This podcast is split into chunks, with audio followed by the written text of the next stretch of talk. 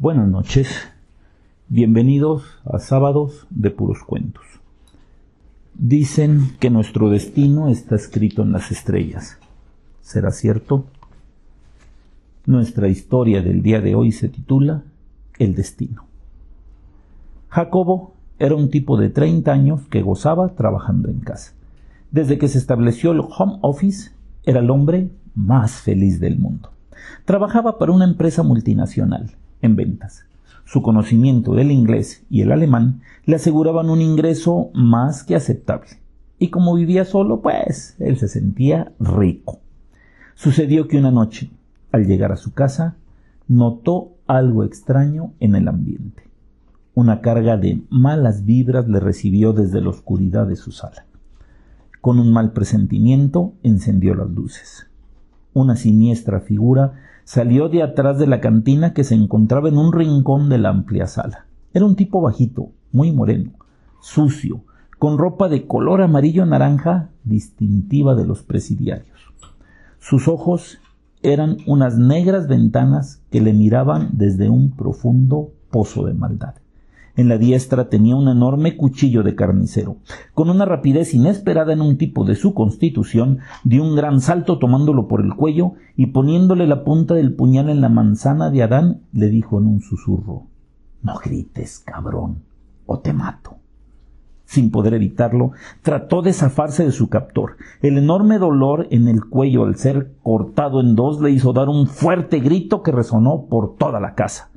Hijo de la chingada, pero qué buen pedo me sacaste, pinche pesadilla culera, dijo levantándose bañado en sudor de su cama. Al mirar con miedo a la oscuridad de su habitación, notó que estaba solo. Estaba seguro.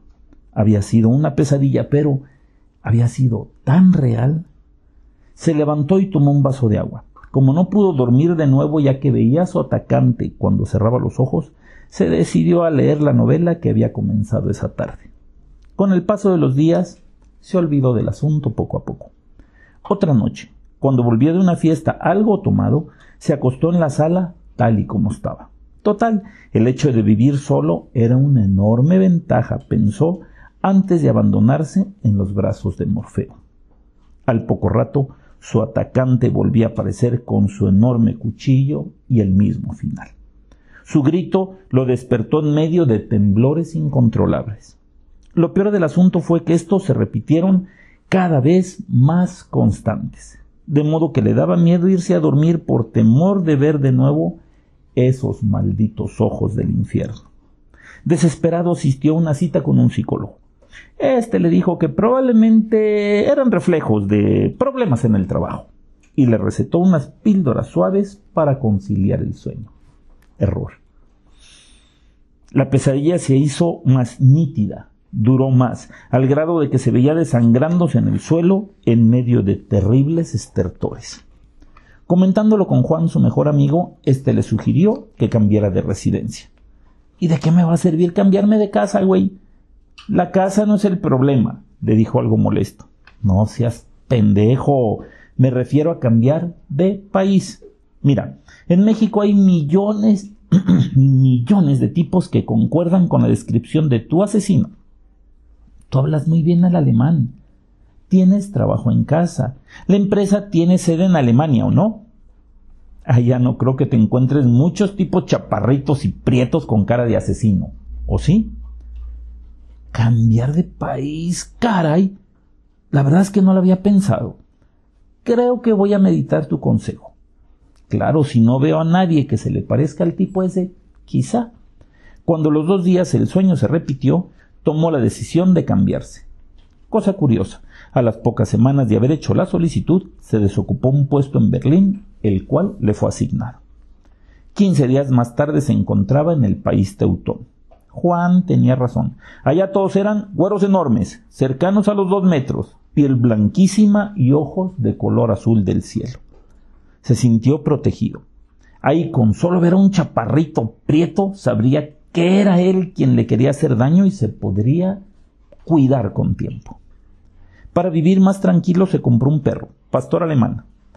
pensaba con una sonrisa, un pastor alemán en Alemania, no podía ser de otra manera, al cual entrenó para defensa y guarda. La casa que habitaba contaba con todas las medidas de seguridad, incluida una cerca eléctrica que le hacía sentirse en una fortaleza cuando cerraba la puerta. Poco a poco, la paz y el sosiego volvieron a su corazón y a su vida. Transcurrió seis meses. Jacobo gozaba de una paz y una tranquilidad envidiables. Solo se juntaba con alemanes altos, güeros y de ojos claros. Era algo estúpido, lo sabía, pero se sentía salvo entre ellos. Su perrita Sparky era su sombra. La sacaba a pasear dos veces al día todos los días y la mantenía en entrenamiento continuo para guarda y protección. Como la pesadilla parecía haberse disipado, él se relajó. A los ocho meses se encontraba de nuevo solo en casa y el demonio aquel le clavaba otra vez el cuchillo en la garganta. Desesperado, le pidió ayuda a Juan, cuando éste recibió el extraño pedido se opuso al principio, pero Jacobo era muy insistente. Hazme el paro, cabrón. Acá nadie sabe nada del tarot ni de nada que se le parezca.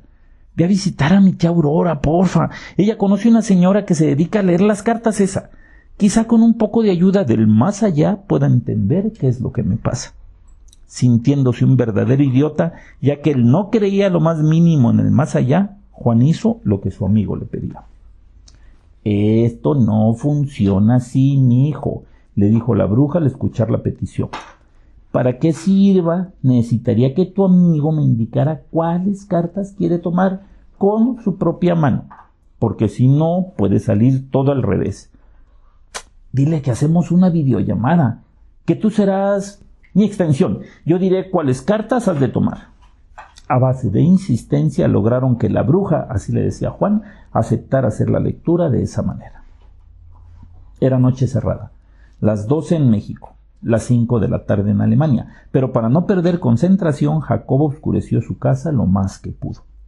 Necesito que te concentres con toda tu alma, Jacobo, le dijo la medium. Voy a barajear tres veces. Al término será partida la baraja en tres partes por Juan. Concéntrate todo lo que puedas. Así lo hizo. Cuando voltearon las cartas, boca arriba, la bruja las estudió por largo rato. Mm, no, esta cosa no está sirviendo, dijo sin querer ver a los ojos a Jacobo por la pantalla. No la chingue, doña, dígame, por favor, dígame, ¿qué ve? imploró Jacobo a la distancia. Te dije que esto no funciona así, mi hijo. No sea culera. Ándele, dígame qué ve. Tu destino, fue la contestación. Por más que le quisieron preguntar, incluso ofreciéndole una doble tarifa, Agustina la bruja no quiso decir nada más. Jacobo se volvió más paranoico. Por las noches encerraba piedra y cal, dejaba suelta a Sparky para que patrullara la casa a su antojo. Incluso compró una pistola, calibre 22, con la que dormía debajo de la almohada. Cuando vengas, pinche chaparro de mierda, te voy a estar esperando, pensaba cada noche antes de dormir.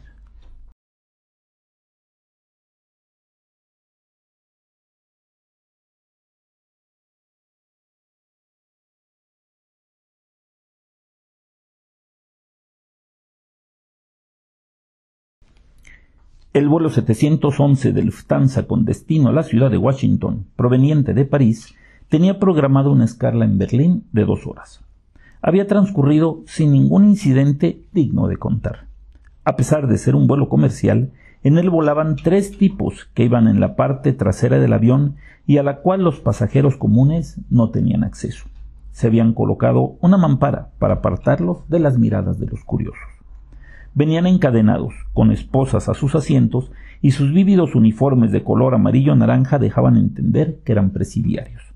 Dos altos policías franceses los custodiaban. Ambos venían armados con pistolas y armas paralizantes de corriente eléctrica. Se les había informado que deberían entregar a sus prisioneros en cuanto el avión tocara piso estadounidense. Se trataba de un alto jefe del narcotráfico mexicano y dos de sus principales matones que habían sido detenidos por la Interpol en la Ciudad de la Luz. Después de cuatro meses de trámites habían logrado la extradición para ser juzgados en cárceles americanas. Todo iba según lo planeado. Pasajeros, les habla su capitán. Estamos acercándonos a la ciudad de Berlín en donde haremos una escala de dos horas. Los pasajeros que vayan a continuar con nosotros pueden permanecer en la nave. Si deciden bajar, será bajo su propio riesgo, dijo a través del micrófono. Todos se abrocharon sus cinturones y el avión bajó sus alerones para disminuir la velocidad en el aterrizaje. En el preciso momento de tocar tierra, el mundo se volvió loco. La pista comenzó a brincar como si fuera un potro salvaje. El avión dio dos o tres coletazos y sin poder evitarlo se fue a estrellar de frente contra un camión cisterna que abastecía otro aparato lejos de la pista central. Los gritos y los lamentos se opacaron por el ruido de una fuerte explosión que arrancó de cuajo el ala derecha del aparato. Fulgencio, el cuate, uno de los matones, creyó ver llegada su hora final. Una enorme bola de fuego avanzaba como un dragón enfurecido hacia donde se encontraba esposado e indefenso. Por reflejo alcanzó a meter la cabeza debajo del asiento al momento que una gran bocanada de fuego se llevaba por completo a sus compañeros de prisión y a los dos guardias que los custodiaban. El ardor en su espalda fue intenso y su grito se hizo uno solo con los de los demás pasajeros. No supo cuánto tiempo pasó, pero al recobrar el conocimiento se encontraba semidesnudo y tirado en el piso del avión. Era socorrido por un bombero que con su casco de plexigás y su chamarra típica de su profesión le decía algo en un idioma que él no alcanzaba a entender. Estoy vivo de milagro, le dijo sin poder pronunciar una palabra entera. El bombero le ponía una máscara de oxígeno y le ayudaba a levantarse cuando entendió la suerte que tenía, no sólo de estar vivo, sino de la situación en que se encontraba. Rápidamente tomó un, un filoso pedazo de metal del suelo que le quemó la mano, pero haciendo caso omiso del dolor se lo ensartó en el cuello al bombero, que sin entender qué pasaba cayó en medio de un charco de sangre.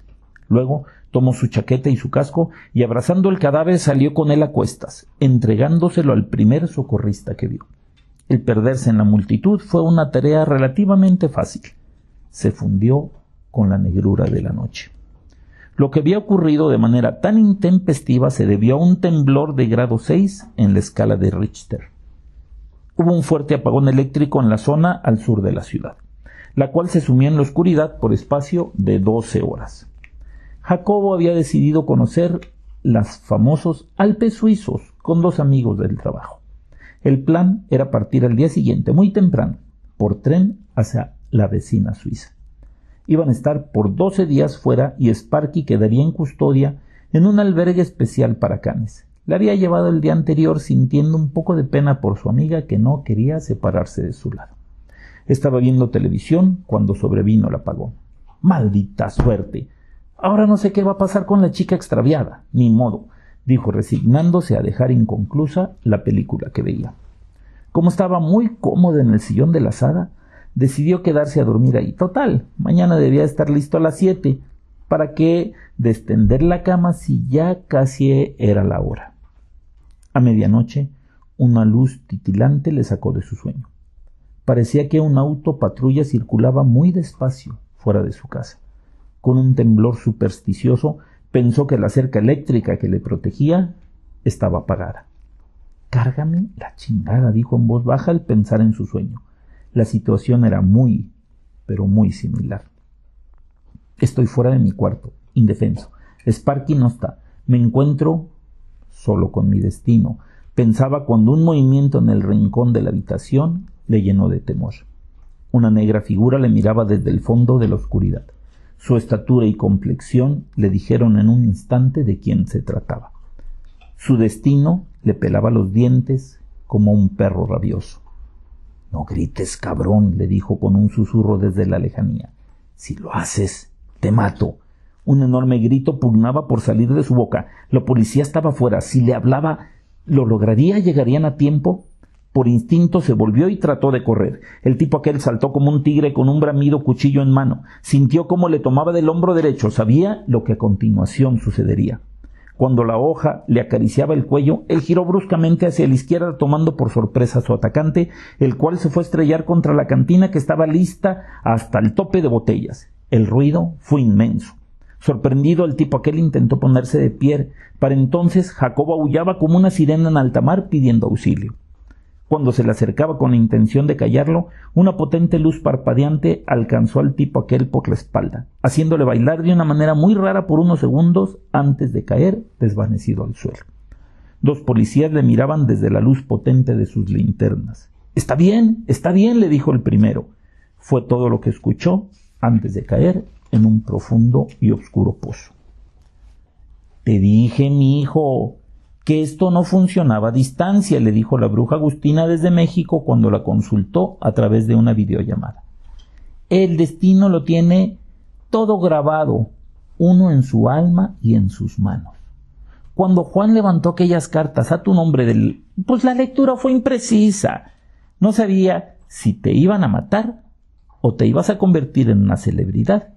Qué bueno que fue el último, mi hijo.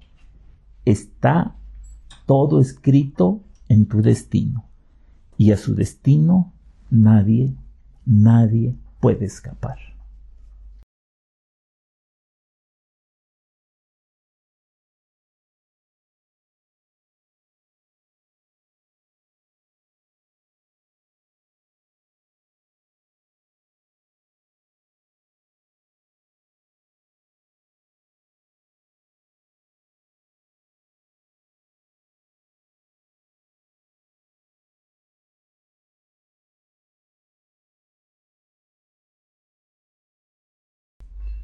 Ojalá que el cuento les haya gustado escucharlo, tanto a ustedes como a mí el escribirlo. Los espero el próximo sábado y ya saben, mientras tanto nos vemos en sus sueños.